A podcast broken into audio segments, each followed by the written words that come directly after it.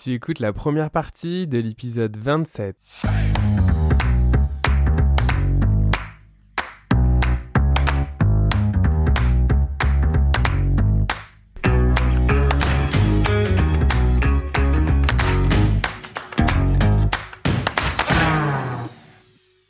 Bienvenue sur le podcast des éveillés. Je suis Florian Noutsos, coach certifié et hypnothérapeute. Et dans ce podcast, je te partage chaque semaine des outils, pratiques ou encore des échanges pour explorer, cheminer dans ta spiritualité afin de vivre en harmonie avec toi-même et tout ce qui t'entoure. Salut Martin, merci d'avoir accepté l'invitation, mon invitation à participer. Ça me fait hyper plaisir et, c'est même un privilège de, t'avoir. Fait que merci beaucoup. Justement, peut-être pour les personnes qui te connaissent pas, euh, je t'invite peut-être à te présenter. Voilà, qui tu es, Martin Bilodeau, qu'est-ce que tu fais? Merci, Florian. Ben, merci d'être là euh, ce matin ensemble. Je ne sais pas si c'est diffusé le matin ou peu importe où vous êtes, mais nous, on est le matin. Merci beaucoup qu'on puisse euh, établir cette rencontre ensemble, partager, de me permettre de partager sur mes passions. Euh, moi, je suis connu dernièrement, là, ben, Martin Bilodeau. Bonjour tout le monde. je suis connu dernièrement plus comme auteur, conférencier, chroniqueur télé. C'est sûr que j'anime aussi des retraites, des voyages spirituels. On parle pas de voyage en pandémie, jadis, évidemment, le futur. Euh, en lien avec beaucoup la psychologie bouddhiste, j'ai étudié en psychologie traditionnelle, psychologie sociale par la suite.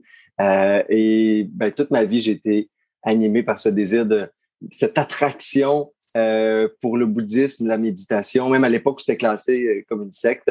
Euh, donc, j'ai travaillé dans le milieu social et euh, ben, après, maintenant, ça fait 15 ans que j'anime, j'ai commencé à animer principalement dans le milieu bouddhiste, dans les centres bouddhistes, euh, là où on, on méditait à l'époque. On médite partout, c'est encore plus merveilleux. Et bon, ben tout ça est devenu un peu plus à la mode, un peu plus. Euh, ça s'est démocratisé beaucoup les dernières années.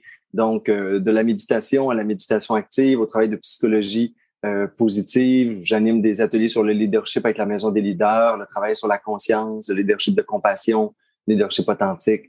et j'anime des retraites accessibles à tous sur la méditation Kundalini Yoga Tantra. Ça fait pas mal de tour, là, si on voulait un petit résumé. voilà. Merci. Puis moi, je te trouve, euh, enfin, je te trouve tellement inspirant et, j'aimerais ça. Je, connais un petit peu ton histoire pour t'avoir suivi sur différents événements ou, euh, ou euh, bah, c'est ça, l'événement que tu, que tu, que tu organises. J'aimerais ça que tu nous partages un petit peu, ben, tu sais, comment t'en es arrivé là aujourd'hui? Ça, ça, a été quoi, toi, ton, ton, ton cheminement, ton parcours de vie pour en être là aujourd'hui? Mais moi, il y a des les gens qui me connaissent, tu sais, comme de loin, ont l'impression que toute ma vie a été euh, mm. une espèce de, de calme paisible, une vie entre l'Orient, l'Occident, un temple et un monastère bouddhiste au Népal, et des retraites de méditation et des conférences et mes livres au Québec. Mais non, pas du tout. en apparence, on dirait que je l'évite euh, en deux, deux épreuves de vie. Mais moi, je suis, ce qui me définit le plus, Florian, pour être super honnête, c'est je suis une personne en crise. Tu sais, ce que s'il y avait une façon de me décrire, je pense que je suis perpétuellement en crise existentielle. C'est probablement pour moi, et je pense que le moteur est notre source de quête euh, de sens, de quête sacrée, euh, de, de, soif de, de soi, là, euh, est différent pour chacun. Moi, j'ai toujours été, j'ai l'impression toute ma vie, j'étais en crise. Je suis né d'une famille magnifique, il n'y avait pas de crise, j'ai pas été abusé. C'est sûr que dans les années 70, j'étais gay au lac Saint-Jean. Euh, euh, d'une famille un peu granole quand même, un peu euh, végétarien, végétalien, euh, granole épi. On était quand même à, demi marginalisé. Après ça, j'ai été beaucoup marginalisé. Je me suis beaucoup questionné sur le sens religieux. J'habitais, on avait une maison bigénérationnelle, j'habitais avec mes grands-parents. J'ai été éduqué dans une foi chrétienne catholique. Pour moi, la dévotion, la prière a toujours été important. J'adorais les églises jusqu'à temps, à 9, 10, 11 ans, que j'ai compris que il y avait plein de jugements. Mais quand on m'a décrit l'enfer, euh, j'ai commencé à lire l'Apocalypse. J'étais là, OK, ça va pas pas en tout. Ça se peut pas que le gars, il nous aime, puis qu'après ça, il nous condamne toutes à la souffrance éternelle. Mais tu sais, j'étais, moi, je suis dans une foi, là, je suis dans une foi de quelqu'un de 9-10 ans à ce moment-là. Fait que quand après ça, à 11-12 ans, je commence à voir des trucs dans ma tête qui se passent, tu sais, la puberté commence, mm-hmm. les pulsions, fantasmes et que je me rends compte que je serais peut-être pas comme les autres, puis que moi, le petit Jésus, il voudrait que je marie une femme, mais que moi, j'ai pas la, je, je vois pas ça là, dans ma tête, et que ça continue. Puis moi, je suis toujours dans une foi. Là. Foi veut dire une croyance absolue, là, sans, sans remise en question. Mmh. Euh, et je me rends compte que par, par fondement, ce que je suis est condamné à la souffrance, au péché et à l'enfer éternel. C'est fort quand tu as 13, 14 ans, tu es en ben crise existentielle identitaire et que tu as cette foi-là. Mm. Et là, je me suis donc mis à broyer du noir, là, mais à avoir peur de l'enfer, peur de mourir, peur de moi, à pas m'aimer, à, vouloir refouler tout ce que j'étais, à me nier, à pas comprendre, à plus être capable mm. d'accepter l'amour de mes parents parce que j'allais être condamné puis j'étais l'œuvre du mal. Tu sais, ça va là, là quand tu es catholique, chrétien, peu importe. Puis plus, même plus capable de s'aimer soi-même au final, quoi. Ben, ben, plus du tout, plus digne de l'amour de, de, ce qui est la divinité, Dieu, le regard divin, peu importe, euh, ce qui nous a créé, tu sais, euh, dans l'absolu mystique. Pour moi, ça a été un déclencheur d'une grosse période sombre jusqu'à l'anorexie, une période d'automutilation très noire jusqu'à l'hospitalisation à 16 ans euh, pour cause d'anorexie profonde quand même, assez aiguë. Euh, de l'intimidation, parce que là, je me suis replié sur moi, c'est sûr ce que tu as à dire, c'est que, tu sais, peu importe.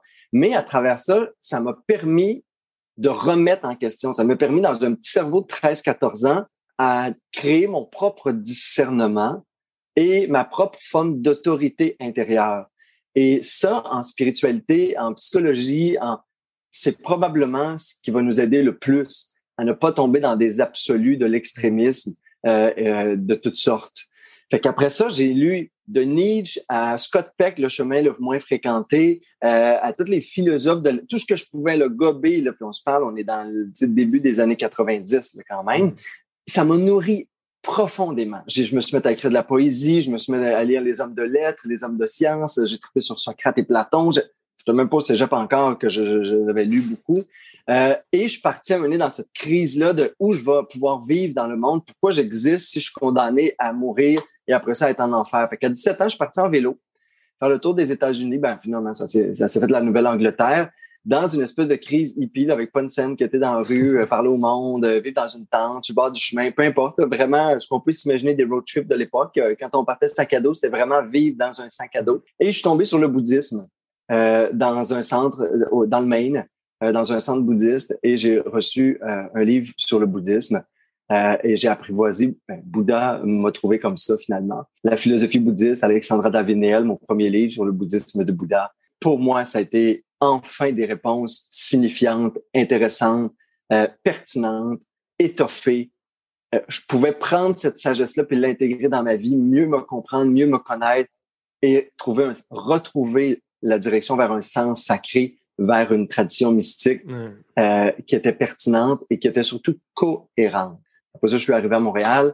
J'ai travaillé pour la compassion toute ma vie ben, parce que je suis dans la tradition mayaniste tibétaine de travailleurs de rue à étudier en psychologie sociale, à créer des organismes communautaires, à faire du développement social, avoir un parcours parallèle pour finir un programme de psychologie bouddhiste, qu'on appelle le programme fondamental, être enseignant laïque un peu dans les centres bouddhistes à Montréal, faire beaucoup de voyages presque annuellement. Moi, ma gang à l'université, allait en Virginie euh, pendant la fin de session, puis l'été, euh, faire des trips. Moi, j'allais au Népal, en Inde, je revenais vraiment comme un hippie. Et je travaillais dans le, dans le milieu communautaire par la suite. Euh, puis, à un moment donné, ben effectivement, bien que je suis toujours étudiant dans mon être fondamental, puisque j'ai beaucoup de maîtres à travers le monde qui m'inspirent, plusieurs sont décédés. Nos grands maîtres euh, tibétains, bouddhistes, indiens sont en train de mourir. On est dans la dernière génération euh, pure de ces maîtres-là, puisque tout s'est démocratisé, tout s'est ventilé, tout s'est popularisé. Euh, j'ai la chance d'étudier avec Thich dans ses temples, de recevoir ses enseignements. Euh, Geshe Kelsang le Dalai Lama, de nombreuses et de nombreuses fois euh, à Dharamsala. Fait j'ai ces beaux maîtres-là qui m'ont inspiré, guidé toute ma vie, même personnellement, là, ont été mes, mes, mes coachs spirituels en individuel. Euh, et ont fait de moi probablement ce que je suis, ce que j'ai intégré. Puis depuis dix ans, ben, ça s'est internationalisé. J'ai écrit des livres euh, Réveiller votre petit Bouddha intérieur, le guide euh, pratique du tantrisme moderne. Il y a un autre livre qui sort en septembre. Euh, on est rendu à la télé, on donne des conférences, mmh. on est dans le milieu des entreprises. Et mon focus aujourd'hui, c'est d'essayer de créer une, un éco-village, une communauté au Mexique euh, pour avoir un centre de retraite spirituelle, donner des formations pour euh, pour des pour former des enseignants en méditation, mais vraiment former euh, la psychologie sacrée aussi. Donc, je continue juste à enseigner finalement et moi-même à apprendre puis à aller visiter euh, toutes sortes de gens inspirants puis à vivre euh, dans des milieux qui me nourrissent spirituellement. Voilà. J'aime ça aussi, ce que tu avais partagé sur le fait que tu avais voulu vraiment, à un moment donné, euh, potentiellement même te, retirer du monde parce que c'était ça qui était comme là pour toi. Plusieurs fois. Finalement, on t'a comme plus amené à dire regarde, Martin, la, vocation, c'est plus d'aller euh, prêcher euh, enfin pas forcément prêcher, mais en tout cas d'aller partager, d'aller essayer d'éveiller les consciences justement dans le monde plutôt que s'en retirer.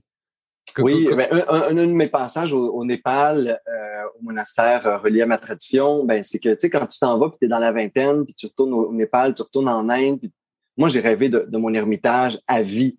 Euh, tu sais, si je peux m'isoler du monde, étudier le dharma, le sanskrit, pratiquer la méditation, puis être dans un état de dévotion et d'extase, toute ma vie, j'aurais été heureux. Hmm. Mais à un moment donné, après avoir étudié plusieurs semaines en silence dans, dans une retraite là, sur le Lamrim, euh, je voulais rester là, je voulais rester au Népal, au centre, au monastère, toute ma vie, euh, hmm. prendre, être ordonné. Puis euh, c'est le vœu que j'avais fait. J'ai partagé ça aux moines enseignants qui étaient avec moi, qui me connaissaient bien. Puis ça a été pas du tout la réponse que je pensais. Moi, je pensais qu'elle allait être heureux qu'enfin il aurait reconnu que j'avais accepté la voie. Pas du tout. Et en fait, non, mais t'as pas compris. T'es né, ton karma, t'es né au Canada. En ce moment, l'Occident, l'âme de l'Occident souffre. Et toi, tu as la chance d'être là où il y a le plus de gens en, en quête spirituelle, en sevrage spirituel. C'est là qu'il faut que tu sois. Tu peux pas te retirer du monde. Parce que nos vœux dans, la, dans le bouddhisme mayaniste, c'est les vœux de la compassion. Je veux, je veux atteindre l'éveil, je veux pouvoir, euh, je veux recevoir de la sagesse pour aider tout le monde, puis qu'on se libère tout le monde de la souffrance, puis qu'on on essaie de comprendre comment être heureux au quotidien finalement. Mais on dit, on n'a pas besoin de toi ici, on a déjà quelques centaines de moines, euh, tu sais, euh, ici près de Katmandou, au Népal. On n'a pas besoin de moines de plus. Par compassion, le monde, ce qu'il a besoin, c'est de gens comme toi qui parlent la langue, qui connaît la culture, qui vient ici, qui a, qui a reçu les enseignements, qui a reçu le dharma, comme on dit en bouddhisme, et qui est capable d'aller là-bas enseigner. Tu dois absolument retourner. Et là, j'en ai fait une quasi mini dépression parce que moi, je et je me suis rendu compte que mon vœu de devenir moine, d'être dans les monastères, c'était un vœu purement égoïste. Et il avait raison. Et c'est ça qui m'ont reflété avec gentillesse, mais avec euh, une gentillesse assez directe. Fait que c'est un peu comme ça que finalement, tu as trouvé ton, ta mission de vie, ton chemin de vie, enfin n'importe comment on veut l'appeler là, mais... Ben, puis, tu sais, une mission de vie, pour moi, c'est une rivière qui coule, hein, qui s'adapte, qui coule à travers. C'est un flot continu, notre mission de vie, notre destinée, notre karma, peu importe. Euh, ça change, ça se transforme, c'est un courant, des fois c'est agité, des fois c'est calme. Euh, c'est pas toujours similaire, mais c'est de suivre le flot, c'est pas d'aller à contre-courant. Hmm. Et ben oui, c'est ça, je suis revenu, j'ai dirigé des organismes communautaires, j'ai continué à enseigner dans les centres bouddhistes, euh, enseigner dans les prisons, on a eu des opportunités, des fois même les centres bouddhistes, enseigner le bouddhisme et la méditation. À l'époque, on était les seuls qui pouvaient enseigner la méditation. Et puis euh, voilà, ça m'a amené euh, finalement à être un enseignant laïque du bouddhisme, puis finalement à élargir après ça tout le spectre de mon champ d'intérêt pour la spiritualité, la psychologie, mettre ça ensemble, la neuroscience. Aujourd'hui, c'est, je sais plus, je suis quoi, là, mais j'enseigne les sciences du, savoir-être, on va dire, là, euh, avec des chemins de conscience. Puis j'aime ça, là, tu sais, quand tu nous dis, là, que dans le fond, un chemin de vie, c'est, c'est comme une rivière, euh, c'est quelque chose euh, qui, tu sais, il faut go with the flow, là. Mais, tu sais, je pense que la plupart des gens aujourd'hui dans notre société, tu sais, le go with the flow, ils ont comme de la misère, là. C'est quoi, toi, les, les, les, les conseils ou qu'est-ce qui, même toi, t'a aidé dans ta propre vie à, à lâcher prise, là, à go with the flow? Moi, ma, ma seule chance dans la vie, c'est d'avoir une discipline très joyeuse, de faire des retraites, plusieurs retraites en nature, en silence, des quêtes de vision dans le désert. J'ai des moments d'absolue solitude, d'absolu silence où je peux reconnecter à ma voix intérieure, qu'on l'appelle intuition, âme, le cœur, peu importe. Euh, puis pas deux jours, là, des dix jours, trois semaines, six semaines en silence, euh, des espaces de monastère, des espaces de réflexion. Peu importe, ces moments-là, ou même si c'est des quatre jours ou une fin de semaine, ça fait partie, ça fait partie de mon quotidien. Aujourd'hui, c'est complètement toute ma vie. Euh, parce que même en enseignant, je suis dans, dans le dharma, dans ces espaces d'introspection, de connexion à soi, mais ça m'a permis de... Parce que quand on dit le flow, finalement, c'est un flow intérieur. Mm Le flow de la vie, c'est juste le reflet, finalement, de notre intériorité qui s'extériorise. L'idée, c'est que la plupart des gens, on est tellement captivés par les événements extérieurs qu'on n'écoute plus le langage de l'âme, nos appels mm. profonds, qui, eux, sont beaucoup plus souples. Hein? Puis des fois, on a l'impression que c'est ça, mais ça, c'est l'ego, ça, c'est le mental qui dit, ah, finalement, moi, je suis là. Mais moi, c'est ça que je veux faire. Ouais, mais la vie, elle, qu'est-ce qu'elle veut que tu fasses? Sais, comment la vie s'accomplit en toi, comment le, moi, c'est vraiment le dharma, la sagesse bouddhiste ou, la, ce qui fait du bien au cœur de tout le monde, puis à la conscience. C'est le dharma, comment il se vit à travers moi. C'est quoi les invitations que j'ai? Tu m'invites, Florian, est-ce que j'ai le temps dans mon agenda? Est-ce qu'il n'y a aucune réflexion sur, euh, tu sais, je peux être au Palais des Congrès, euh, tu sais, l'année d'après, euh, je peux être à la télé, je peux être dans un, podcast là, je peux être sur mon Facebook Live. Tu sais, il n'y a pas de, j'ai pas de vue carriériste sur ce que je fais. Moi, quand j'ai fait le veuve, là, 11 ans maintenant, 12 ans, euh, puis j'ai, sorti de ma, ma carrière professionnelle, ben le flow, ça a été euh, comment je peux être au service de quelque chose de plus grand que moi, encore mieux. Et c'est juste ça. Puis là, les opportunités de roulement, moi, à cette époque-là, j'ai vendu ma maison, ma voiture, perdu mon conjoint, retourné à l'appartement dans un un et demi sur P9 dans Hochelaga, euh, après avoir une super belle carrière comme directeur national et tout. Mais ça, pour moi, ça, ça avait aucun rapport. Il n'y a jamais aucune réflexion sur l'argent, euh, le nombre de personnes qui nous écoutent, euh, ce qu'on c'est comme si tout s'équilibrait. Il y a des lieux où on nous paye très cher de la minute, il y a des lieux pas du tout. Euh, il y a des lieux où on écrit, il y a des lieux où on parle, il y a des lieux où on fait de la radio, il y a des lieux où on est en entrevue, il y a des lieux où on fait sous forme conférence. Mais comment je peux servir ce qui me nourrit intérieurement et ce que je sens sur lequel je suis juste aussi? Parce que des fois, on a un désir très narcissique de, euh, dans le sens mauvais de narcisse, de vouloir être quelqu'un qu'on n'est pas.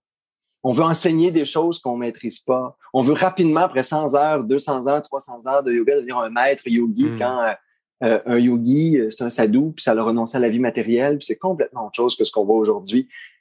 On veut rapidement, des fois, suivre une mission de vie, mais c'est encore pas l'appel de l'âme, c'est encore un appel plus égotique, plus sur le paraître.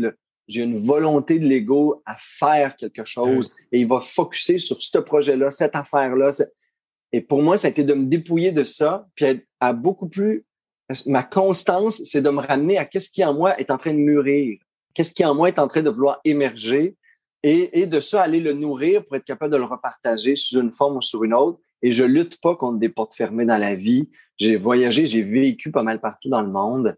Euh, quand j'ai besoin en pandémie de m'arrêter, je m'arrête. Quand j'ai besoin d'être dans 14 pays euh, dans une année, je le fais parce que je deviens nomade à ce moment-là, puis je, vais dans des tournées internationales d'enseignement bouddhiste ou, ou, je passe d'une entreprise à un monastère. Des fois, c'est complètement schizophrénique à une communauté hippie à Hawaï, au sommet du leadership à Paris. Mais on, on est à l'écoute de ces invitations-là. Puis si on reste dans ce qui est juste pour nous de partager, puis ce qu'on est capable de partager avec sincérité, mais aussi avec beaucoup d'intégrité. On peut pas tout enseigner, on peut pas tout partager, on peut pas tout faire dans la vie. Ce qu'on fait, on peut le faire avec justesse, avec expertise, avec pertinence. Et si ça résonne, puis ça sonne vrai en nous, ben c'est une belle hmm. place à, être. Puis tout le reste, ça n'a aucune importance. Puis arrêtez de créer des ruptures dans votre vie. Là, c'est pas comme je veux jeter mes dix dernières années, recommencer là. La vie, c'est un continuum. C'est peut-être un de mes un de mes autres conseils, c'est arrêtons de vouloir créer des ruptures. Servons-nous, soyons capables de Hein, il y a des fruits qui mûrissent dans ma vie. J'ai planté ça il y a cinq ans, mais c'est encore en train de mûrir. Je peux pas dire non, je veux plus être là-dedans. Non. Comment je peux transformer ça? La vie, c'est un, une alchimie. C'est comment, avec ce que, ce que j'ai semé, mes actes, la vie que je me suis créée, je peux être dans un continuum, puis être encore plus à l'écoute. C'est un fine-tuning. C'est une recherche d'harmonie intérieure. Euh, c'est une voix intérieure, c'est une petite chorale à l'intérieur de nous. Tout le monde essaie de s'ajuster pour créer un son harmonique. Quand tout ça est harmonisé, vous, ça crée, hein, ça crée comme un surf, comme euh, sur le flow, là, on surfe, on est dans, on est dans le flow. C'est ça pour moi le flow. Quand euh, nos actions, nos paroles, nos pensées sont en cohérence avec ce qui nous habite plus, au plus profond de notre être. J'aimerais ça, dit Martin, qu'on revienne sur ce que tu as partagé tantôt là, quand, quand tu dis effectivement que euh, moi le premier là, on, va souvent parfois chercher effectivement des fois les réponses à l'extérieur, là où les réponses sont souvent à l'intérieur de nous. Euh, on, on, va souvent aussi euh, je pense, fuir peut-être même les émotions que l'on ressent par euh, euh, mm. des choses qu'on va aller chercher à l'extérieur pour essayer de minimiser ce qu'on ressent et finalement un peu se fuir intérieurement. Oui, puis on est dans un, et c'est correct, notre société, elle est dans un mode euh, de production, consommation, manifestation rapide des désirs, combler rapidement nos besoins. On n'a plus la patience de cultiver un jardin comme nos grands-parents qui prenait les semences à l'automne, qui attendait un hiver complètement noir, sans électricité, sans, sans technologie, sans distraction, pour replanter des semences, pour en prendre soin pendant des mois jusqu'à temps que les légumes puis les fruits réapparaissent. Notre vie, ça devrait avoir ce rythme-là hein, de saison. C'est le temps de mûrir, c'est le temps d'une introspection, c'est le temps de mourir à quelque chose. On n'honore plus les passages, on est toujours au printemps sais, puis à l'automne, on est toujours dans, on sème, on projette, on est dans l'action, on récolte, on récolte, on récolte, on... ben, c'est comme si on manquait des étapes. Puis il y a des étapes émotives qu'on appelle la dépression, la déprime, la confusion, le désert spirituel, peu importe, qui sont nécessaires. C'est là où ce que j'ai récolté, je le transforme pour semer différemment. C'est là où je, sors de mes habitudes, de mes compulsions de vie, parce qu'on fait tout le temps la même chose, on crée les mêmes types de relations, les mêmes dynamiques amoureuses, on va vers les mêmes gens sans, sans même s'en rendre compte. À l'intérieur de nous, il y a des mécanismes, des automatismes. On ne peut pas tout réfléchir. On a 75 000 pensées par jour en moyenne, euh, selon la neuroscience. Euh, on n'est pas, on est conscient d'à peu près trois. Euh, qu'on se répète toute la journée. c'est sûr que ça prend des moments où, pour moi, la dépression, c'est un moment de sécheresse de l'âme. C'est comme j'ai tellement pas écouté mon âme qu'elle s'est euh, mm. complètement euh, euh, asséchée. Là. Mais c'est temps de renourrir. Qu'est-ce qui nourrit l'âme? Qu'est-ce qui nourrit le feu? Il n'y a plus de feu intérieur. La dépression, c'est ça. il y a une pression, il y a une tension intérieure qui a atrophié ce qui était nourrissant, vivant. Puis là, il faut décompresser, il faut libérer la pression. Ça prend du temps. La dépression, la décompression mm. de euh, d'une tension, d'une peur, d'un stress, ça demande un temps. Les larmes sont nécessaires pour ouvrir l'espace cœur, pour ouvrir notre humilité, authenticité, vulnérabilité. On, a banni plusieurs couches d'émotions de notre vie, même la colère, la rage. C'est important, la rage. C'est ce qui permet de redresser la colonne vertébrale. Puis au-delà de la colère, de regarder qu'est-ce qui est indigné en moi. Puis souvent, c'est moi, je m'indigne face à moi-même. Il y a une absurdité de la vie, du monde, il y a une injustice qui parle de mes jugements, de mon injustice, de ma relation à ma propre violence, de mes conflits intérieurs. Ben, c'est le temps de tourner ça, puis de regarder que l'ennemi est à l'intérieur finalement. C'est qu'est-ce que j'ai créé en moi qui est en dissonance en ce moment, puis comment je peux prendre ma rage, ma colère pour créer du courage, de me rencontrer dans mes laideurs, mes monstres, et transformer ça, apprivoiser mon, mon propre dragon. Là. C'est beau ce que tu dis parce que ça amène à un moment donné de faire une pause, puis d'accueillir ce qui est là, puis d'une certaine manière d'être curieux aussi avec ce qui est là. là. Complètement courageusement aussi. Tu sais, moi, je dis souvent méditer au début, quand les gens commencent les méditations, les pratiques de souffle, de pleine conscience, il y a plein d'autres sortes de formes de, méditation par la suite, mais ils trouvent ça long, ils trouvent ça plate, ou des fois ils trouvent ça ouf, tu sais, ça me bouscule, ça, je pleure, j'ai ici, je, je, je, rencontre mes tensions, ben tant mieux. Tu sais, pour te libérer de quelque chose, il faut bien que tu en sois conscient pour, euh, aller te laver dans la douche, puis tu te rends compte que tu es sale. Ben, en dedans, tu sais, il y a des choses à purifier à nettoyer. Ben, c'est le temps de faire une douche. Puis pour moi, une douche dans l'esprit, ça ressemble à méditer, respirer, les pratiques de pleine conscience ou une méditation. C'est à peu près ça. Ouais. Puis je pense que c'est c'est le genre de douche qu'on nous apprend pas dans notre éducation. On nous apprend à, nous, à, à laver l'extérieur, là, mais à laver l'intérieur, finalement, on nous l'apprend pas. Non, ben en, plus, après un an et quelques de pandémie, là, on est hyper aseptisé extérieurement, mais intérieurement, je ne suis pas sûr qu'on n'a pas accumulé des petites laideurs, des hmm. petites lourdeurs, euh, euh, des petites saletés dans, l'esprit. Sais, qu'est-ce qui nous sert finalement? Qu'est-ce qui est pour ma santé d'esprit, ma santé mentale? Qu'est-ce qui allume mon cœur, amène un cœur léger? C'est ça aussi qu'il faut apprendre à libérer, à purifier, à nettoyer au fur et à mesure de, quand on scanne l'esprit, quand on observe nos pensées, quand on respire avec soi, quand on fait de l'art, euh, quand on est en mantra, en contemplation plein de sortes de méditations pour finalement retrouver ce qui est le plus pur et, revenir à notre essence et à notre nature. C'est ça l'idée. Il y a pas il y a un effort à faire pour libérer tout ce qui demande un effort. Et ultimement, quand je lâche prise sur tout ce que je saisis en moi, tout ce que l'ego prend comme une réalité, un passé, une blessure importante, ma, blessure préférée, mon drame préféré, quand je lâche prise sur tout ça, là, ben, tu sais, l'enseignement bouddhiste, beaucoup d'enseignements spirituels nous disent tout ce qui reste, c'est un espace de clarté, d'amour, de joie, ananda, hein, la joie, la félicité hmm. spirituelle sans attachement. C'est ça. Puis, moi, dans, dans ce thème-là, euh, euh, révéler sa vraie nature, se reconnecter à son, à son essence, comment on sait finalement si, sais, on, est sur son essence, si on est sur qu'est-ce qui est vraiment là pour nous? Est-ce que tu as des choses à partager là-dessus? Euh, je pense qu'on sait jamais, c'est peut-être pas la réponse de l'entendre, mais pour moi, personnellement, je pense qu'on sait jamais, le savoir absolu, on le sait jamais. Pour moi, la vie est beaucoup plus un mystère à honorer que, hmm. que, que trouver des solutions et des réponses à tout. Moi, je suis de plus en plus dans une approche mystique de l'existence, de l'amour, de la vie, de la nature, du souffle. J'honore qu'il y a un mystère là-dedans, puis je deviens comme un témoin, un contemplatif joyeux, plein de gratitude de ce mystère-là. La mort aussi, c'est un mystère. La naissance, l'univers, euh, le monde de l'astrophysique. Il y a tellement de mystères. Juste aimer, la force d'aimer, c'est un mystère pour moi. Euh, ce qui est là, c'est invisible, c'est dans le corps, on, on le situe même pas encore dans le cerveau, mais pourtant ça gouverne le monde de notre désir d'être aimé et d'aimer. Euh, c'est au-delà de tout ce qu'on peut voir en ce moment dans la matière, bien qu'on découvre euh, l'antimatière, l'ultramatière aujourd'hui et tout ça. Mais on, est au balbutiement au niveau scientifique de, de, comprendre des grands mystères du monde. Pour moi, être dans son essence, être soi, c'est un chemin. C'est pas un aboutissement. Il n'y a pas comme un ultime moment dans la vie où je sais que je suis connecté à mon essence et je peux pouvoir rester là pour toujours je peux sentir qu'à un moment donné, il y a des états qu'on appelle satori, grâce.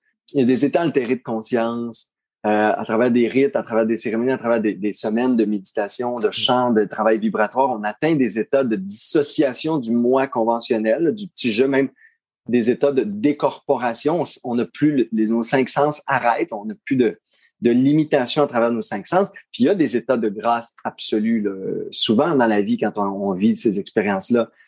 Est-ce que ça, c'est mon essence ou est-ce que là, j'ai transcendé mon essence pour rentrer dans mon essence qui est aussi quelque chose d'universel? Hmm. Est-ce que, je, que quand j'ai respiré avec un arbre, puis je me suis dissous dans un espace de clarté au-delà des sens, au-delà du mental, au-delà de l'agrégat des pensées, est-ce que je suis plus dans mon essence ou je, ou je au travers? Est-ce que l'essence de la conscience, c'est juste le voile entre les deux, entre l'individuel, l'universel, le mortel, l'immortel? Est-ce que dans l'infini, l'infini, euh, je ne sais pas. L'idée, c'est que c'est une quête. Euh, c'est une quête d'essayer de, se rapprocher le plus possible d'être vrai. il y a une expression Satnam, notre identité véritable, Nam, euh, Nam l'absolu, le divin, euh, euh, le pur en nous, Sat, le véritable identité. Mais on, chemine toujours et on le sait.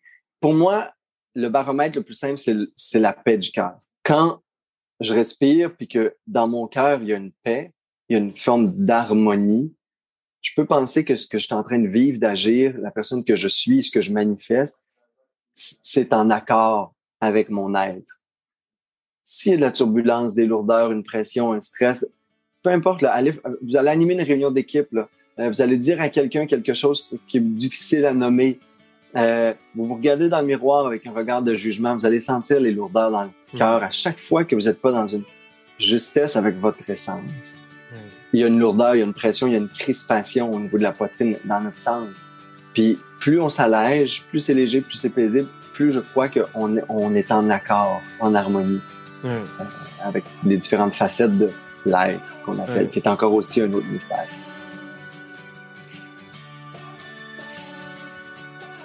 Merci pour ton écoute et à mardi prochain pour écouter la deuxième partie de notre conversation avec Martin. Tu trouveras dans les notes de l'épisode le lien vers le site internet de Martin Bilodeau afin de trouver toutes les informations concernant ses livres et retraites. Rien n'est impossible, ta seule limite, c'est toi-même. À la semaine prochaine, prends soin de toi et sois heureux. Si tu as aimé ce podcast, dis-le moi avec des étoiles et abonne-toi pour le recevoir dès sa sortie.